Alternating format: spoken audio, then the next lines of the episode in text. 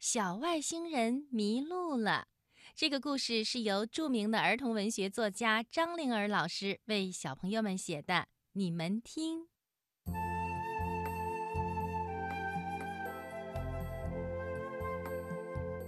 从前有个小外星人叫巴鲁，他经常听爷爷讲地球上的故事。他好多次央求爷爷带他到地球上去看看，可是爷爷总是推脱说：“哎，你太小了，等你长大以后再说吧。”爷爷还吓唬他说：“嗯，地球上不好玩，地球人捉住你呀，会把你关进笼子，让人们去参观。”爷爷越是这样说。小巴鲁对地球就越好奇。这一天呀，他趁着爷爷打盹儿的功夫，钻进爷爷的大飞碟，跟着一颗流星，忽忽悠悠地向地球飞去了。哇，地球可真稀奇呀！有绿色的森林和草原，有蓝色的大海和湖泊。还有五颜六色的花朵呢。小巴鲁一下子就喜欢上了地球。他围着地球转了一圈，最后他把飞碟停在了一座大冰山的脚下，他就开心地玩了起来。他到草原上和蝴蝶一起采野花，到大海里和小鱼一起游泳。到大森林里跟小兔子一起捉迷藏。天黑了，朋友们都回家了，小巴鲁也想回家了。可是他转来转去，发现自己迷路了，怎么也找不到放飞碟的地方了。哎呀，没有飞碟，他就永远也回不到自己的星球上了。如果被地球人捉去关进动物园，哎呀，那就再也见不到爷爷奶奶了。想到这儿，巴鲁忍不住哇哇的大哭起来。他的哭声惊动了附近的一个小地球人托托。热心肠的托托看到小巴鲁哭得那么伤心，他惊奇地问：“你好，我叫托托，你是谁呀？”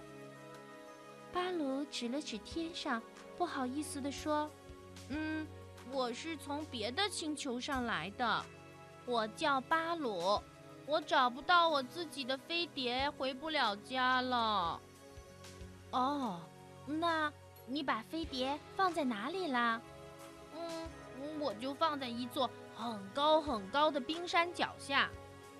哦，托托一拍脑袋说：“我知道啦。”地理课上老师讲过，在南极的小企鹅家就有好多好高的冰山。你的飞碟呀，肯定是放在那儿了。走，我带你去找它吧。小巴鲁，它的能量非常足，跑起来呀就像飞的一样快。它拉着托托的手，能量就很快传给了托托。没多大一会儿。他们俩就跑到了南极小企鹅的家。托托咚咚咚地敲开了小企鹅家的门，他着急地说：“嘿，小企鹅，这是我的新朋友巴鲁，他可能把飞碟丢在你们家附近了，我们帮他找一找吧。”你说飞碟？他是外星人吗？嗯，我从火星上下来的。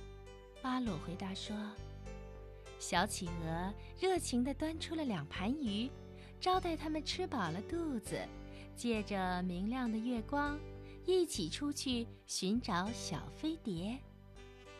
可是啊，他们转遍了所有的冰山，连个飞碟的影子都没有看到。巴鲁急得呀，咧开嘴巴，又哇哇地大哭起来。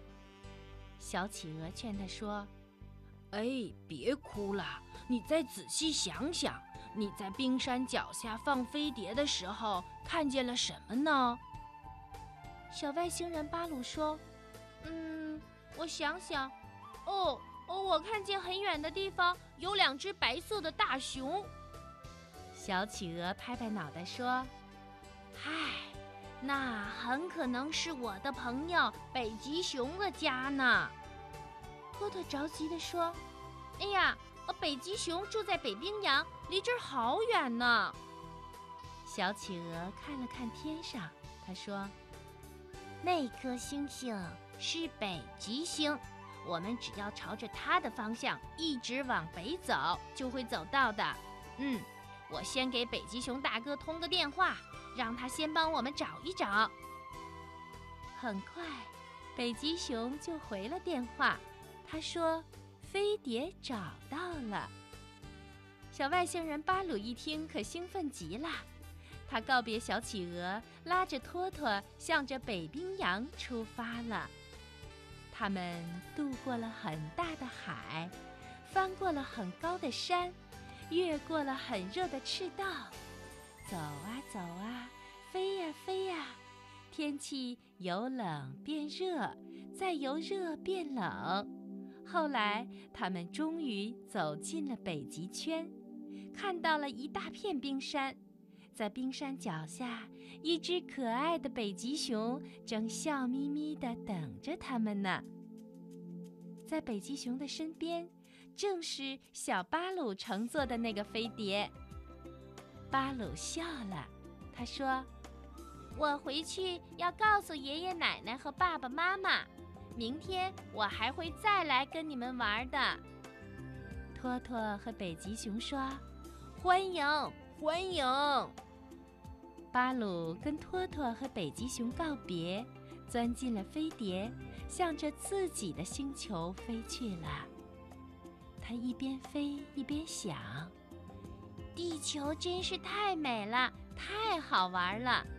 地球上的这些朋友根本不像爷爷形容的那么可怕，他们真是很善良，很可爱哟。”